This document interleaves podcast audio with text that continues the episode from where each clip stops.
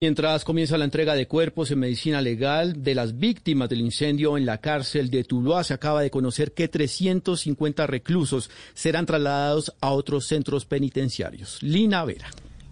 Hola, buenas tardes. Se conoció hace pocos minutos que unos 350 reclusos de la cárcel de Tuluá serán trasladados a otros centros penitenciarios. Autoridades anunciaron que la decisión se toma tras la inspección de un grupo de ingenieros en la penal donde se registró el incendio que determina que no hay óptimas condiciones para garantizar la seguridad de los reclusos de algunos patios. Además, llegarán 26 cuerpos al municipio de Tuluá, Valle del Cauca, que serán entregados a sus familiares. Llegarán hoy seis o siete cuerpos y mañana entregarán los otros. Además, en esos momentos realizan un dispositivo positivo por parte de la alcaldía para acompañar a las familias y hacer un trabajo psicosocial eh, para poderlos acompañar en este duelo. Hablamos con Martín Incapia, personero delegado para los derechos humanos de Tuluá. La administración municipal, a través de la Secretaría de Gobierno, ha dispuesto todo un operativo que permita la atención psicosocial a los familiares en la medida que vayan llegando los cuerpos. Una decisión que tomó Medicina Legal y que coordinó con la administración, es que efectivamente van a llegar los cuerpos que son de Tuluá 26 acá a Tuluá. Los van a entregar hoy por la tarde de una parte y otra mañana.